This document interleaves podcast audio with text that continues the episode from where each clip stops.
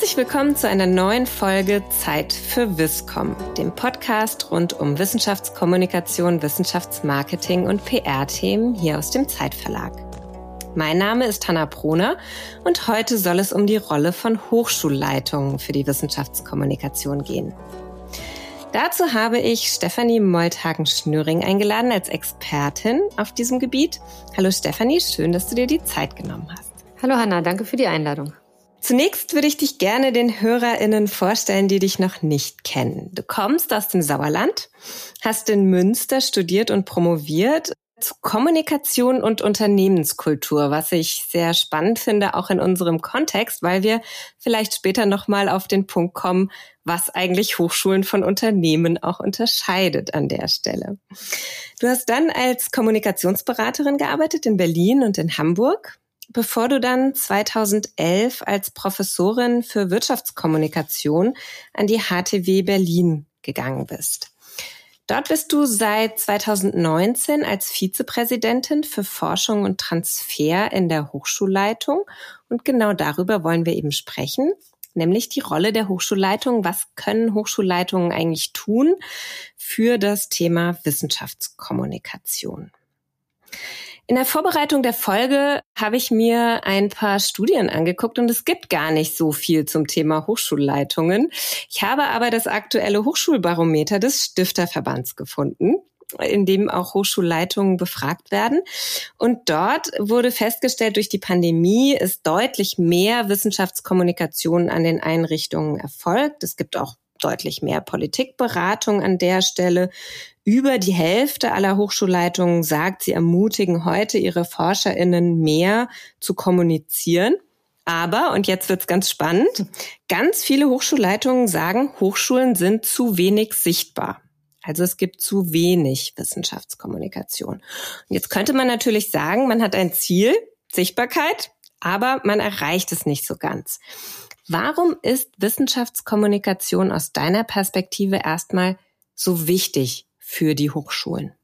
Ja, also das, du hattest es schon angesprochen, Hanna, ne, in der Pandemie haben wir ja gesehen, ähm, dass Wissenschaftskommunikation ganz zentral ist ähm, für ja im Prinzip die Entwicklung unserer Gesellschaft, für gesellschaftliche Diskurse. Und das ist, glaube ich, in dieser Zeit eben dann auch vielen Hochschulen und Hochschulleitungen nochmal aufgegangen. Warum es für die Hochschulen wichtig ist, das hat sicherlich auch damit zu tun, dass die Hochschulen sich mit diesem Thema natürlich auch positionieren können nach außen, dass sie Sichtbarkeit eben gewinnen können, ähm, und zwar für verschiedene Zielgruppen. Ne? Ähm, die Wissenschaftskommunikation kann ja eben sehr unterschiedliche Zielgruppen adressieren. Viele haben sicherlich diesen Aspekt des Studierendenmarketings erstmal auch im Kopf. Gerade an den Hochschulen für angewandte Wissenschaften ist uns das immer ein sehr großes und wichtiges Thema, dass wir gute Studierende gewinnen. Und da gibt es natürlich ganz viele Möglichkeiten und Maßnahmen, aber die Frage, welche Inhalte eigentlich an den Hochschulen in der Forschung behandelt werden, das kann ein USP werden, wenn man so will, für eine Hochschule. Ich sage mal ein Beispiel. Bei uns an der Hochschule gibt es einen Studiengang regenerative Energien. Wir sind eine der ersten Hochschulen, die so einen Studiengang hatte. Das Thema ist natürlich heute in aller Munde. Und es macht natürlich Sinn, dass man eben genau dieses Thema dann auch in der Wissenschaftskommunikation dann weiter nach außen trägt. Also Studierende als eine mögliche Zielgruppe, Studierendenmarketing. Auf der anderen Seite ist es aber ja auch ein Wettbewerb um gute Forscherinnen, den wir haben. Wir wollen gute Leute haben, wir wollen gute neue Professorinnen gewinnen. Und auch hierfür ist die Sichtbarkeit wieder wichtig. Und dann gibt es natürlich noch viele andere Zielgruppen, die man ansprechen könnte, sei es die Politik, wenn es dann auch darum geht, ne, ähm, in Hochschulvertragsverhandlungen sich gut zu positionieren. Ähm, aber natürlich auch, ähm, wenn wir auf das zurückkommen, was ich ganz am Anfang sagte, die Gesellschaft, also ein Teil unserer gesellschaftlichen Verantwortung zu zeigen, an welchen Themen wir forschen. Das heißt, so ein bisschen hat sich ja die Perspektive verändert. Während Wissenschaftskommunikation vor naja, sagen wir mal, einigen Jahrzehnten stärker das Thema Wissensvermittlung, was passierte eigentlich inhaltlich, ähm, mitbespielt hat, ist es heute doch deutlich stärker auch Reputationsmanagement. Ähm, du hast es schon gesagt, man steht im Wettbewerb, man muss sich positionieren. Es geht um Forschungsgelder ja ganz häufig auch, also auch an den großen Universitäten, um verschiedene Stakeholder. Was glaubst du, welche großen Trends spielen da vor allen Dingen auch noch mit? Welche gesellschaftlichen Veränderungen haben dazu beigetragen, dass diese Veränderung so stark da ist? weg von der reinen Wissensvermittlung hin zum Reputationsmanagement? Also ich glaube, auf der einen Seite ist da natürlich der Medienwandel der letzten Jahre ein bedeutender Treiber gewesen, ne, dass die Kommunikation grundsätzlich sich verändert hat von einem ja immer noch sehr stark getriebenen Sender-Empfänger-Modell hin zu einer sehr viel interaktiveren, dialogorientierten Kommunikation, dass darüber auch der Wert von Kommunikation doch nochmal deutlich geworden ist. Es freut mich als Kommunikationswissenschaftlerin natürlich immer besonders, dass man auch plötzlich sieht, ah, das bringt ja was, ne? Kommunikation sind wir gleich wahrscheinlich auch bei einer deiner nächsten Fragen auch schon. Ne? Ähm, es kostet aber dann auch vielleicht was. Aber genau. das wollen die Leute dann immer nicht so gerne hören.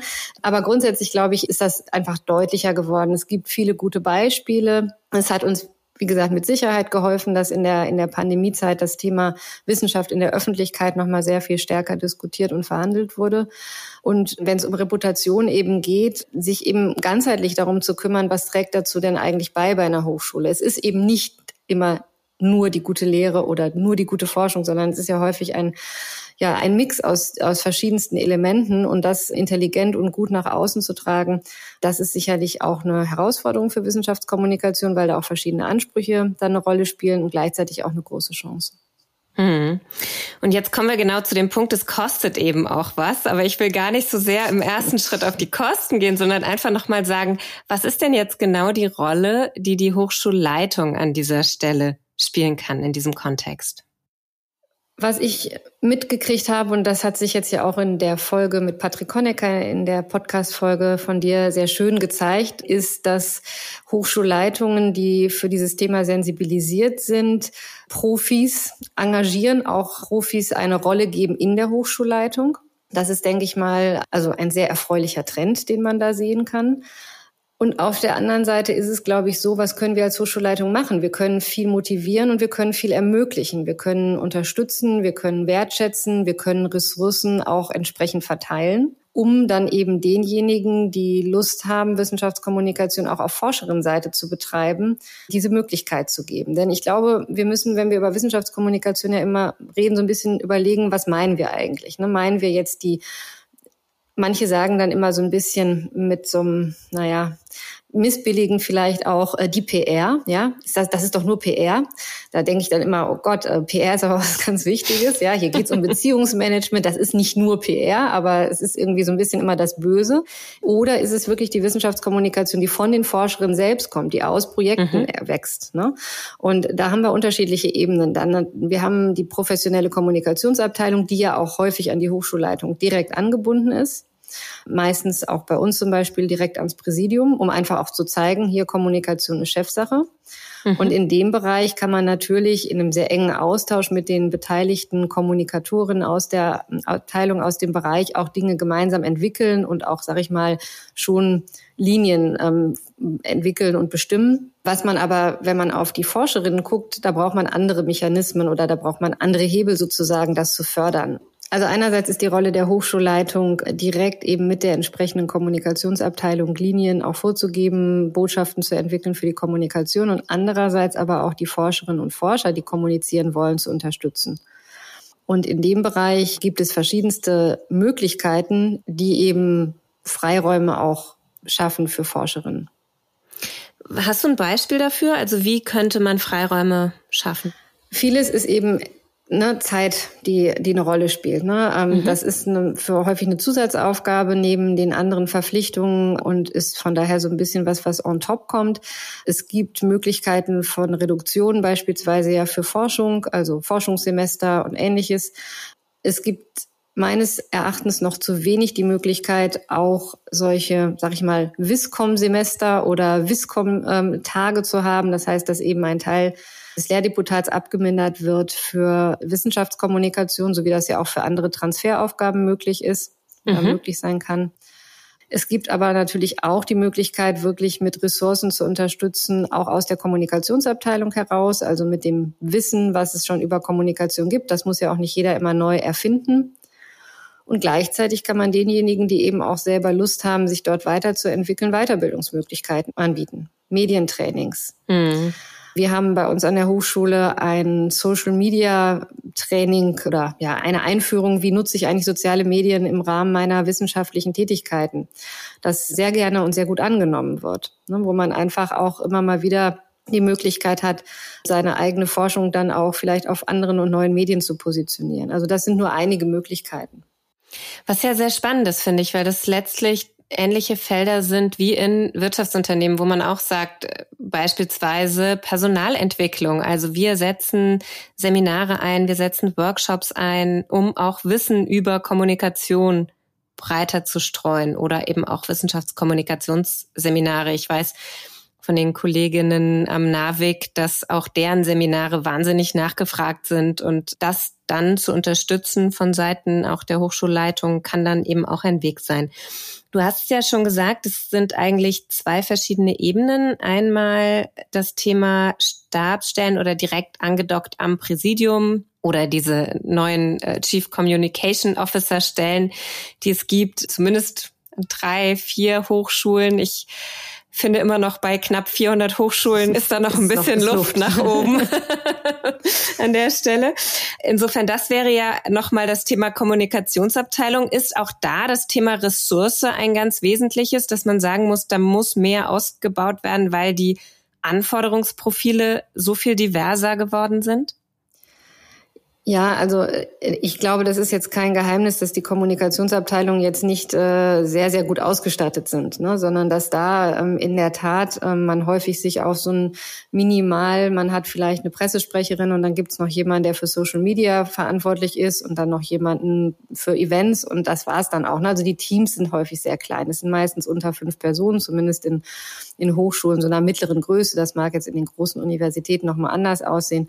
Und es gibt da auch sehr große Unterschiede, wenn man jetzt zum Beispiel ähm, auch auf eine, eine, Universität wie die ETH Zürich oder so guckt, da sind nochmal mhm. ganz andere Stäbe stehen da zur Verfügung. Aber grundsätzlich ist es meistens ein kleines Team und die Ausdifferenzierung der verschiedenen Aufgaben. Also wenn ich jetzt eben wirklich ein sehr gutes Studierendenmarketing machen will, auf der anderen Seite aber auch wissenschaftliche Themen platzieren will in den entsprechenden Medien, dann ist das schon auch aufwendig. Ich habe das Glück, ich habe eine Stelle bei mir, die wirklich nur für das Thema Wissenschaftskommunikation verantwortlich ist. Und diese Person agiert im Prinzip wie so eine interne Journalistin. Mhm. Das heißt, dass sich die Forscherinnen melden, die Themen haben und sagen, so, ich würde gerne irgendwie dieses Thema vermitteln, aber ich bin mir nicht so richtig sicher, wie ich das gut aufbereite, so dass das irgendwo die Öffentlichkeit da draußen interessiert. Manchmal sind natürlich die Vorstellungen auch, damit stehe ich dann gleich in der FAZ hinterher oder ne, in der Zeit. Aber das, das muss man den Leuten dann auch erklären, dass es das nicht sofort ist. Aber dass sie alleine irgendwie jemanden haben, der mit ihnen gemeinsam zum Beispiel solche Botschaften erarbeitet und dann vielleicht auch mal eine Story schreibt, die dann auf der Homepage und so weiter ähm, existiert. Und das ist sehr zeitintensiv. Also meine Mitarbeiterin trifft die Leute, die redet mit den Leuten, die versteht, was sie machen, die holt sich dann teilweise auch nochmal den Input von anderen Forschungspartnern. Das heißt, das ist schon ein ausfüllender Job. Und wenn das sozusagen eigentlich nur was ist, was mal eben mit, keine Ahnung, irgendwie 20 Prozent der Arbeitszeit geleistet werden muss, dann ist das eigentlich in dieser Qualität nicht schaffbar.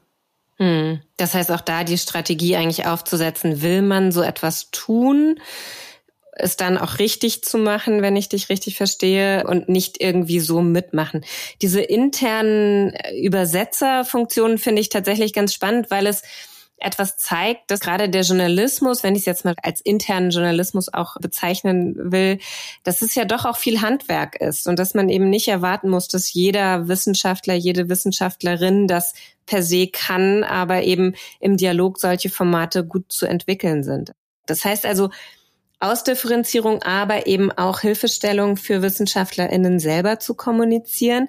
Würdest du Marketing und Kommunikation an dieser Stelle zusammendenken? Du hast es gerade vorhin schon gesagt, Studierendenmarketing, auch wahrscheinlich in Zukunft verstärkt das Thema Arbeitgebermarketing, also wir entwickeln uns ja hin in eine Welt, wo es deutlich schwieriger wird, Stellen zu besetzen. Wahrscheinlich hat die Wissenschaft noch sehr lange einen großen Vorteil.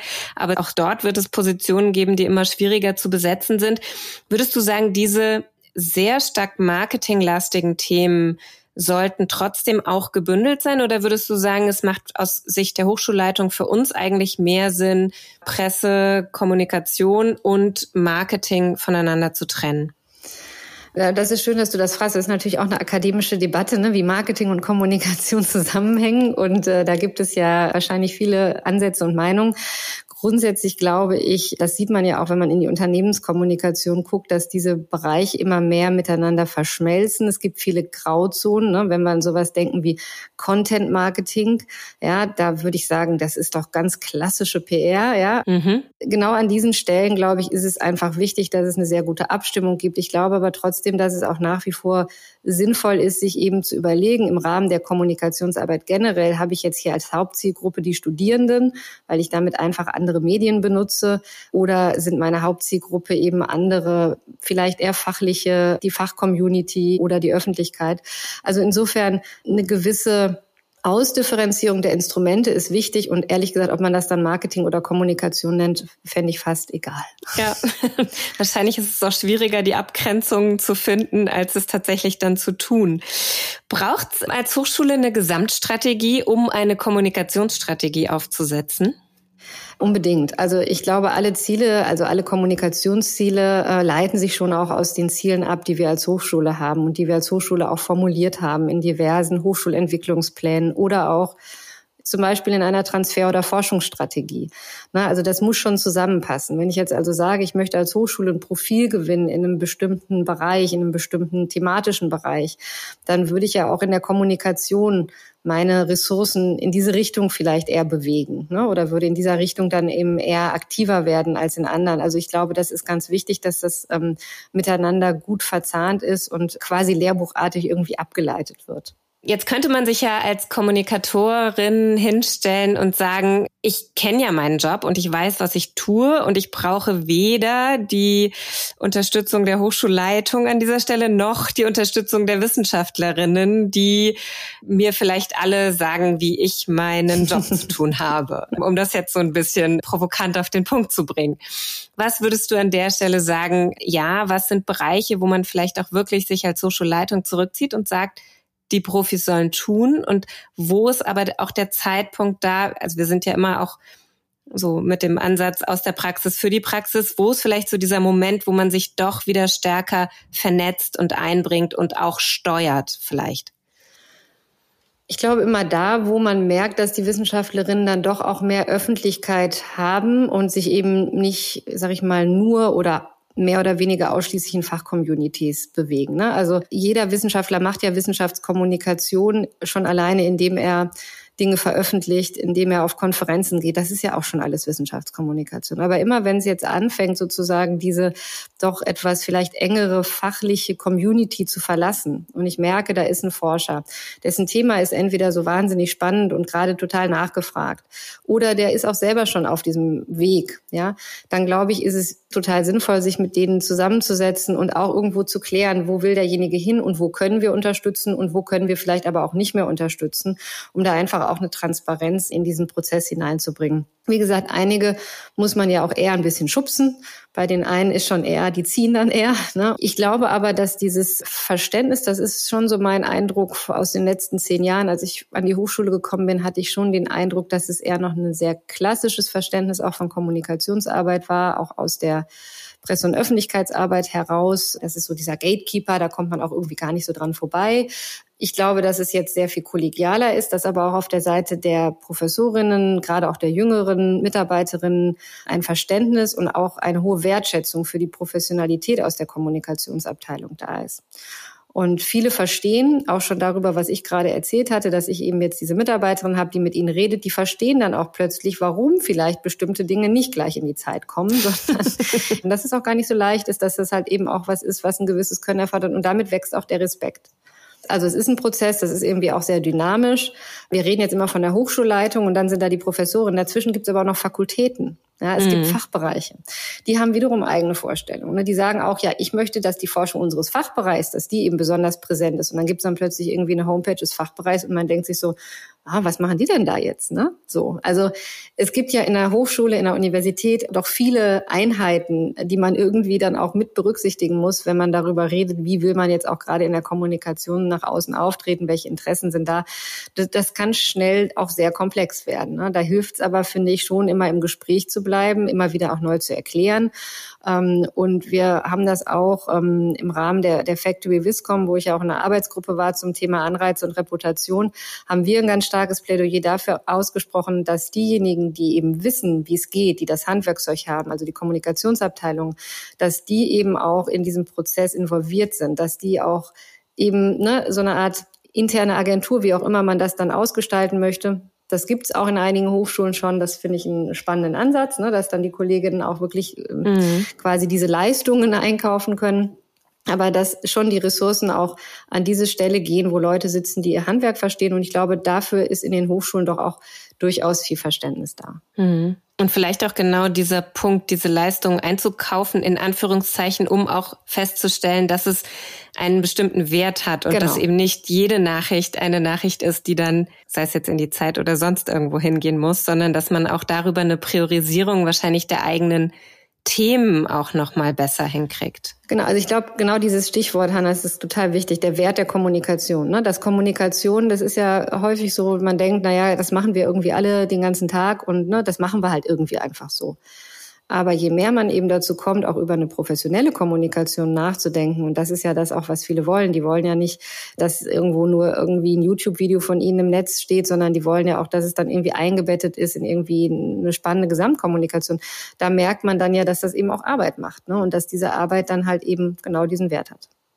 Und das vielleicht ja auch strategische Kommunikation bedeutet. Das ist so mein Learning auch aus vielen Beratungsthemen genau bestimmte Dinge nicht zu kommunizieren oder eben auch zu sagen, was hilft uns eigentlich auf dem Weg vom Ist zum Soll und was hilft uns vielleicht auch gar nicht, auch wenn es noch so spannende Themen sind. Genau, was ist ein guter Zeitpunkt auch, ne? Also mhm. ähm, ist es der gute Zeitpunkt, wenn ich den Zuwendungsbescheid bekommen habe, hier kommt ein Projekt, wo ich sage, ja, das ist ja erstmal schön, das klingt auch alles spannend, aber was, was möchtet ihr zeigen?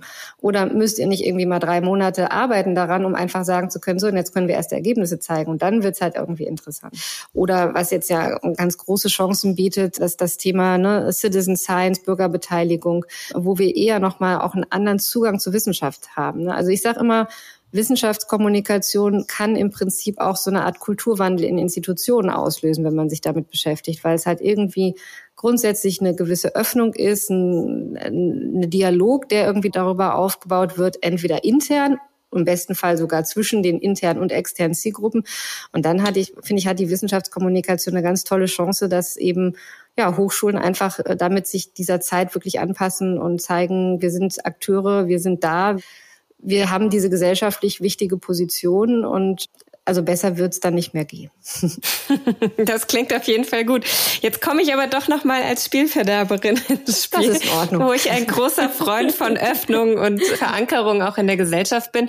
Gerade auch jetzt in der Pandemie haben ja WissenschaftlerInnen häufig auch gemerkt, welche negativen Seiten Wissenschaftskommunikation mit sich bringen kann. Anfeindungen, Shitstorms in Social-Media-Kanälen, denen sie dann gegebenenfalls auch nicht mehr gewachsen sind, weil sie eben zwar mehr kommunizieren, aber diese Grundhaltung von Dialog, dass da auch etwas zurückkommt und dass vielleicht auch unerwünschte Reaktionen zurückkommen, gar nicht unbedingt erwarten an der Stelle. Mhm zumindest nicht destruktiv. Äh, häufig ist es ja doch innerhalb der Scientific Community doch stärker sachorientiert.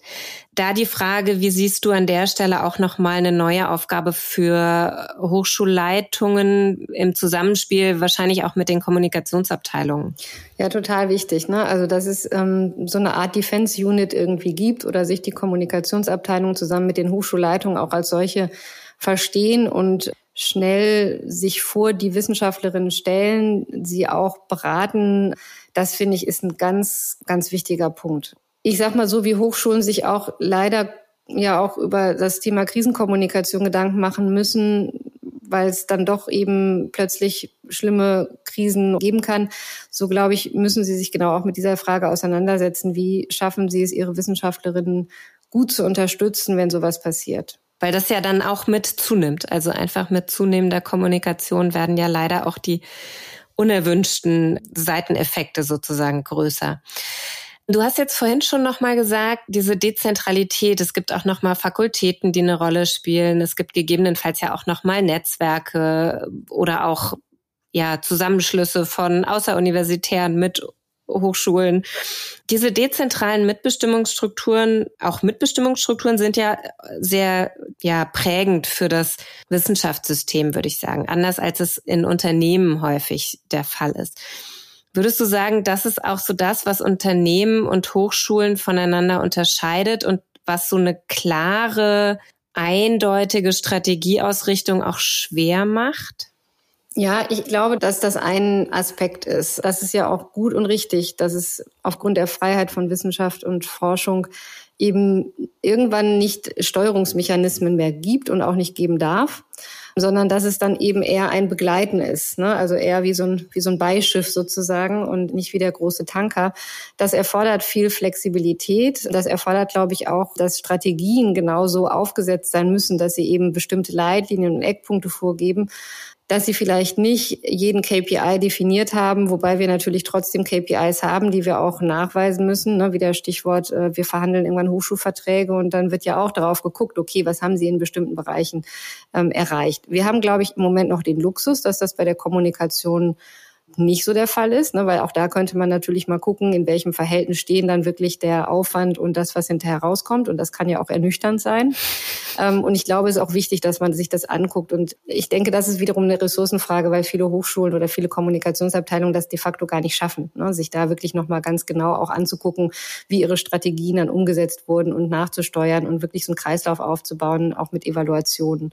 Das mag in Unternehmen einfacher sein. Sicherlich hat da auch wiederum, äh, ist der Aspekt der finanziellen Ausstattung spielt da eine Rolle. Aber ich glaube schon, dass die Professionalisierung ähm, im Hochschulmanagement da schon viele Ansätze reingebracht hat, die eigentlich in diese Richtung gehen. Also es gibt ja gute Steuerungssysteme, es gibt die Möglichkeit, Balance Scorecards und ähnlichem, das auch nachzuvollziehen. Und da sind jetzt die Hochschulleitungen, die ich kenne, verschließen sich davon nicht. Ja, mhm. und wie gesagt, man muss dann eben gucken, wie man das auch natürlich intern in der Organisation umgesetzt bekommt, auch möglichst im Zusammenwirken aller Akteure und nicht im Gegeneinander. Hm. Das heißt auch Kommunikation gar nicht mal nur als Entwicklungsfeld für WissenschaftlerInnen, sondern auch für Wissenschaftsmanagement ganz klar, dass man sagt, egal eigentlich an welcher Stelle in, im Management einer Wissenschaftsorganisation ich unterwegs bin, auch da macht es Sinn, Grundzüge der Kommunikation zu verstehen und auch Zusammenhänge mitzunehmen. Unbedingt. Und ich glaube, die auch gerade hier wieder ne, der Wert der internen Kommunikation. Also wenn man jetzt gerade Kommunikations Managerinnen aus Unternehmen fragt, was sind so die Trends, was sind die wichtigen Themen, dann sagen gerade sehr, sehr viele interne Kommunikation. Das kann natürlich auch in der Pandemie nochmal ein ganz ähm, bedeutendes Thema geworden sein oder nochmal bedeutender geworden sein. Aber das ist jetzt, wird ganz, ganz viel genannt. Wir haben da gerade eine kleine Umfrage gemacht bei uns im Studiengang. Da kam immer wieder interne Kommunikation und das betrifft uns natürlich als Hochschulen genauso.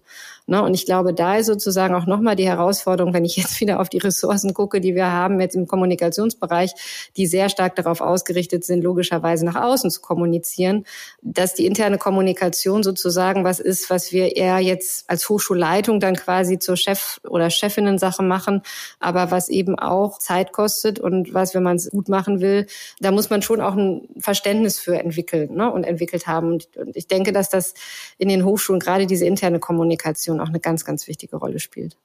Jetzt sind wir ja immer sehr stark mit dem How-to-Gedanken unterwegs und jetzt würde ich mir nicht anmaßen wollen, Hochschulleitungen zu erzählen, wie sie ihren Job machen sollen, aber vielleicht gibt's ja so den einen oder die andere, die gerade neu einsteigt. Man sieht ja, überall werden neue Hochschulleitungen auch implementiert. Wie würdest du sagen, wäre so eine erste Herangehensweise? Was wären vielleicht die ersten großen drei Quick Wins an der Stelle? Also ich glaube, ein ganz, ganz wichtiger Punkt ist, dass, da, da knüpfe ich jetzt an das von gerade eben an, ne, dieses intern die Leute abzuholen. Ne? Also irgendwo deutlich zu machen, wie möchte ich als Hochschulleitung jetzt diesen Prozess mit der Hochschule gemeinsam gestalten. Also es geht nur mit der Hochschule gemeinsam, ne? das ist ganz wichtig. Ganz wichtig, die, die wichtigsten Gremien sozusagen schnell kennenzulernen, da ins Gespräch zu kommen und bezogen jetzt auf das Thema Wissenschaftskommunikation, wenn man da vielleicht noch mal besonders hinguckt, glaube ich auch, den Überblick sich zu verschaffen, mit welchen Themen sind wir gerade in der Forschung und auch in der Lehre stark und gut unterwegs und was lässt sich daraus eben ableiten für die zukünftige Kommunikation nach außen. Ich glaube, das sind so die Themen, die am Ende des Tages aber immer darauf hinauslaufen, auch wenn das jetzt irgendwie einfach klingt, aber es ist gar nicht so einfach, weil es einfach wahnsinnig viel Zeit kostet, in, in viele Gespräche hineinzugehen. Ich glaube, gerade in Hochschulen ist das extrem wichtig, dass sich die Leute mitgenommen fühlen, dass sie auch das Gefühl haben, dass sie mitentscheiden können. Und das können sie auch an vielen Stellen. Und ich wünsche mir immer, dass das auch wirklich im Sinne eines Miteinanders ist, weil ne, da, da ist häufig eben, ich sag mal immer noch so die kleinen Königreiche, ne? Ähm, Innerhalb des Elfenbeinturms. Da, eigentlich geht es ja um die Hochschule. Ich finde es immer toll, wenn, wenn wirklich sich, und ich merke das bei vielen Kollegen, die identifizieren sich eigentlich total mit der Hochschule und möchten auch was Gutes für die Hochschule irgendwie machen. Und ich glaube, dafür ist es einfach wichtig zu wissen, ne, was, was können sie auch dazu beitragen und wie kann man da die Leute auch mitnehmen. Mhm. Sorry ist jetzt wieder ein bisschen allgemein gewesen und vielleicht nicht so ganz konkret. Ich glaube, da ist viel, steckt einfach viel Wahrheit drin. Das ist vielleicht gar nicht so konkret. Was ich noch vielleicht ergänzend dazu immer wieder feststelle, ist, dass man gar nicht so genau weiß, wer kommuniziert eigentlich an der Hochschule. Also gerade beim Thema Kommunikation und Ressourcen ist es ja doch häufig auch ein Thema, dass man sich nochmal informiert, wer sitzt eigentlich wo und kommuniziert mhm. wohin. Mhm.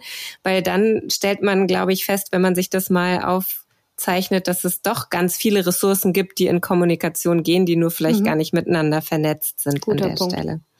Das ist doch auch, finde ich, etwas, wenn man über Ressourcenknappheit spricht, dass man sich nochmal anschaut, wo haben wir denn überall Ressourcen, die vielleicht gar nicht so heißen. Genau. So, jetzt sind wir auch schon wieder fast am Ende. Unsere halbe Stunde äh, neigt sich dem Ende zu, aber so spannend das Thema ist, ich will dich nicht gehen lassen, ohne dass wir nicht deine Viscom-Vision auch nochmal gehört haben. Also unsere Rubrik, in der wir immer fragen, wenn es überhaupt gar keine Ressourcenbeschränkungen gäbe, wenn es keine Reglementierungen gäbe, was wäre dein Wunsch für die Viscom?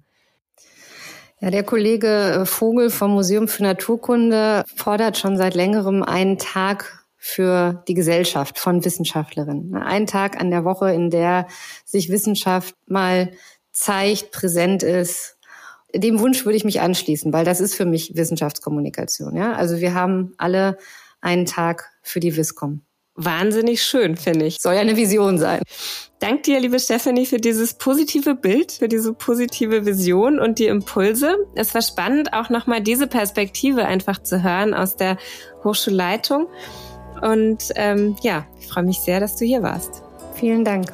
Und an alle HörerInnen, danke auch für euer Vertrauen, die Treue, immer wieder reinzuhören bei unseren Folgen, die sehr bunt sind, rund um das Thema Wissenschaftskommunikation, Marketing und PR. Ich freue mich sehr über eure und ihre Themenideen. Auch die Idee für diese Folge ist ganz ursprünglich mal aus einem Twitter-Kontakt entstanden. Insofern kann ich nur sagen, meldet euch gerne entweder über Twitter oder aber über viscom.zeit.de und auch alle anderen Kanäle.